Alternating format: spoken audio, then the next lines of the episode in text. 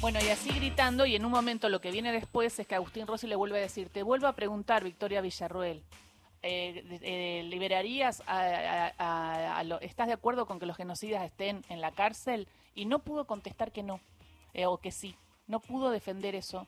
lo que hace pensar que es una negacionista y no está de acuerdo con que se haya juzgado a los genocidas.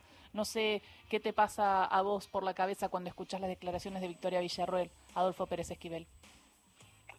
Bueno, no es una persona que lógicamente no quiere escuchar ninguna razón ni tampoco tener una lectura de lo vivido. Yo soy un sobreviviente eh, de, e incluso de los vuelos de la muerte, pero eh, es una persona que está cerrada a cualquier eh, debate serio, porque ni siquiera lo deja hablar a Rossi. Mm. Una catarata de palabras para evitar entrar en un análisis serio del problema. Pero basta ver lo que ah, decidió la justicia a través de la justicia federal, la junta, los comandantes, los juicios. Yo he estado en los juicios contra Videla, todos los comandantes en Córdoba, con eh, nuestros abogados y, bueno, en realidad tratan de justificar lo injustificable y lo mismo hace Villarruel, ¿no? ¿Es negacionista Villarruel? Sí, eso eh, es eh, negacionista de todo. Trata de justificar, de reivindicar los crímenes de lesa humanidad. Además confunde. Es cierto que hubo guerrillas, que hubo esto no lo podemos desconocer. Pero esos son delitos, delitos que deben ser juzgados. Lo que hace la dictadura es crímenes de lesa humanidad. Además, tomaron el poder de un país a través de la violencia, de la desaparición de personas, las torturas. Quiere hacer de los desaparecidos un número.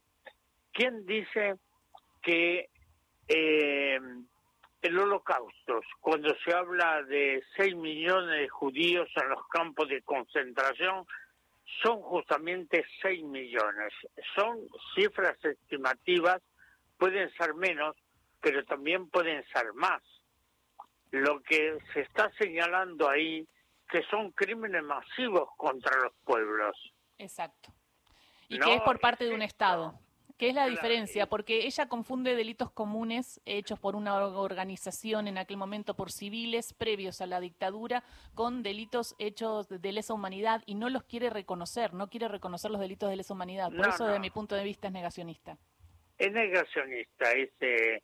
pero bueno, y mi ley también está en la misma tónica, por eso la lleva ahí como candidata a la vicepresidencia. Eh, pero bueno, yo espero que el pueblo argentino tenga conciencia crítica, valores, para oponerse a esto que sería un retroceso enorme para el país, pero para la humanidad, no solo para el país. Quiero, quiero compartir con vos esta parte que acá me, marca la producción, que está el, pedacito en donde le pregunta a Agustín Rossi, a ver si lo podemos compartir. ¿Cuál es tu pregunta? Si estás de acuerdo con la libertad de los genocidas. Yo Lo marchabas ahí. Yo lo que, lo que me parece que es importante, más allá de tu pregunta, es que reconozcamos que acá hubo víctimas del terrorismo que no tienen derechos humanos. Muchas de esas personas también están hoy detenidas. Por ejemplo, Amelong es una persona cuyo padre fue asesinado por montoneros en democracia en la ciudad de Rosario, mm. ciudad que vos conocés muy bien. Eh, me parece tremendo esta declaración y, que salta a defender a Melon. Primero es ahí donde no contesta, ¿no? Digo, eh, no, no contesta y ahí se ve cómo se va para el otro lado. Y después defiende a Amelon, que es una de las personas más crueles eh, en lo que significó toda la patota de, Rosario, que desapareció no solo al papá de Dutoñoli, tengo dos tías desaparecidas en Rosario y Amelon está juzgado por eso en la condena Guerrero y 4 y me sorprende mucho esta situación eh, y que lo digan de esta manera y que volvamos a hablar de esto a 40 años de la democracia, ¿no? Digo, ¿qué se viene si gana Javier Milei Pérez Esquivel? Mira, yo lo que eh, puedo decir por experiencia propia, ¿no? Porque soy una de las víctimas, que nosotros nunca tuvimos un juicio. Jamás se nos sometió a un juicio de ningún tipo de tribunal, pero fuimos las víctimas sin ninguna posibilidad de defensa. Hoy los genocidas tuvieron la posibilidad de defenderse y de poder demostrar su inocencia. Y evidentemente no la tienen. Esto eh, es muy claro, es muy contundente. Pero muchos de nosotros en las cárceles que pasamos las torturas, los vuelos, eh, jamás tuvimos el derecho a defendernos. Entonces, de esto no habla absolutamente nada lo que fueron eh, la actitud que simplemente eran señores de la vida y la muerte. Los niños quisieron desaparecer. Las personas que mataron, las religiosas que tiraron, de que secuestraron la casa de la Santa Cruz de los aviones. Así que eh, este negacionismo, esta falta de responsabilidad, no solo de ética, sino de responsabilidad con el, con el pueblo, eh, y tratan de incidir y de engañar. A mí lo que me preocupa es que esta gente, con toda su actitud negativa y su odio, porque es un odio eh, enorme, visceral, eh, confunden a muchos, principalmente a los jóvenes, que se manejan con el TikTok mm. y no tienen una conciencia crítica, no valoran. Nosotros, mira, en este momento en la en Chapalmalal, en Mar del Plata, estamos llevando por la Comisión Provincial por la Memoria 18.000 jóvenes durante todo el mes de 2.500, eh, em, digamos, camadas cada tres días. Así cubrimos los 18, donde hacen eh, memoria de lo que pasó en el país, pero también la memoria actual. No hay pueblos sin memoria. Los pueblos que eh, eh, pierden la memoria o que les la verdad, vuelven a cometer los mismos errores, todavía mucho más graves. Mm. Entonces hay que oponerse a esto. Pero hay, eh, eh, fue muy importante escuchar ayer a Massa. Le, iba a decir a Adolfo Horacio Marmurek, lo saluda, eh, mucho de lo que dijo ayer el, candidato arriba del Teatro Gran Rex. Usted lo dijo en, arriba del escenario del Centro Cultural Kirchner cuando fue ese homenaje por su premio Nobel con Agarrate Catalina. Quería, quería ver que, que, sobre todo en términos de cambio climático y demás, ¿Qué le, había parecido lo que sucedió ayer con, con, con, tanta, con tantas personas que, que estaban ahí reunidas?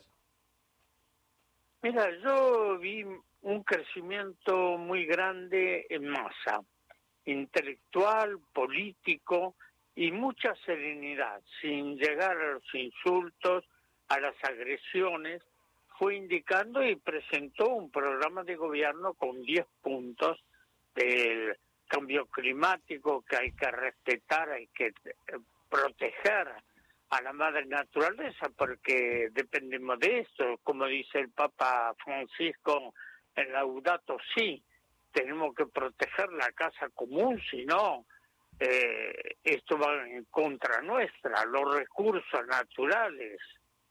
Esto es importante, como también el caso de la economía, con, con todo lo que está pasando, la Argentina está castigada por la especulación financiera, eh, meter presos a los especuladores financieros y no que pagan una multa y salen, sino cárcel efectiva, porque hoy a miles de millones de dólares fuera del país por los especuladores.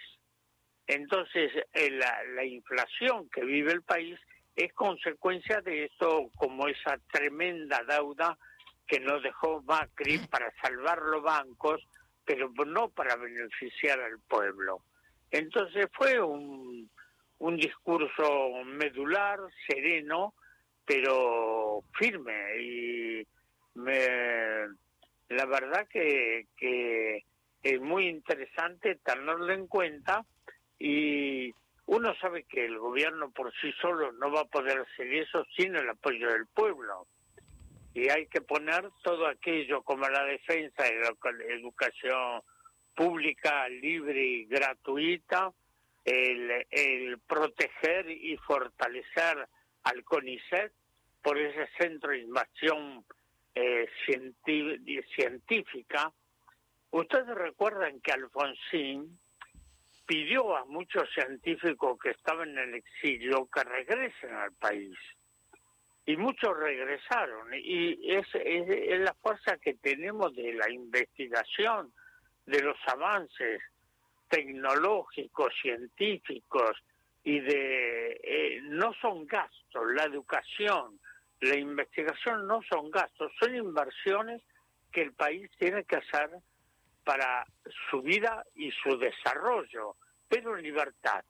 Lo importante es que esto busca fortalecer la industria nacional, el desarrollo industrial, el valor agregado, eh, y esto va, a tener que llegar a acuerdos con los gobernadores porque muchos gobernadores lamentablemente se transformaron en señores feudales y no parte de un país federal. Esto es lo que habrá que analizar, no, no va a ser una tarea fácil, pero sí es posible. Adolfo, eh, un gusto saludarlo. Eh, estamos a las puertas de una elección crucial y quería saber si en estos días usted tuvo la ocasión, eh, eh, no sé, digo, gusto o disgusto de hablar con alguien que iba a votar por mi ley y, si, qué argumentos le dio usted para, para que no lo hiciera. Mira, me encontré con algunos taxistas que van a votar a mi ley y le dije, vos vas a votar a tu verdugo.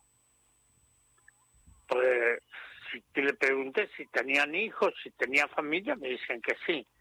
¿Y dónde estudian? ¿En la escuela secundaria? ¿En la universidad? Bueno, eso se va a terminar con mi ley. ¿No? Eh, este, la educación pública, la salud pública, que es fundamental, que hay que fortalecer a los hospitales públicos y la fabricación de medicamentos genéricos, porque hoy se vuelve difícil para muchos hogares, muchas familias, eh, adquirir medicamentos nomás, por los costos que tienen.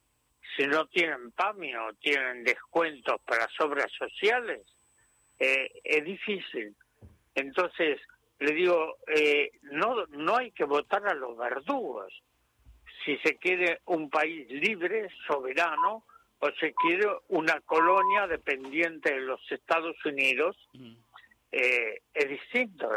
Yo eh, voy a votar aquello que, que me da la seguridad de que tenemos un país eh, con voluntad propia, con identidad, pero un país libre y soberano. Lo mismo la integración latinoamericana. Totalmente, Adolfo Pérez Esquivel, queríamos escuchar tu voz, eh, queríamos escuchar tu referencia respecto al negacionismo de la libertad avanza y también a, lo que viviste ayer en el Gran Rex.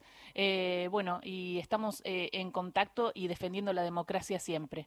Gracias por todo lo que, lo que hiciste también. Chao. Beso grande. Adolfo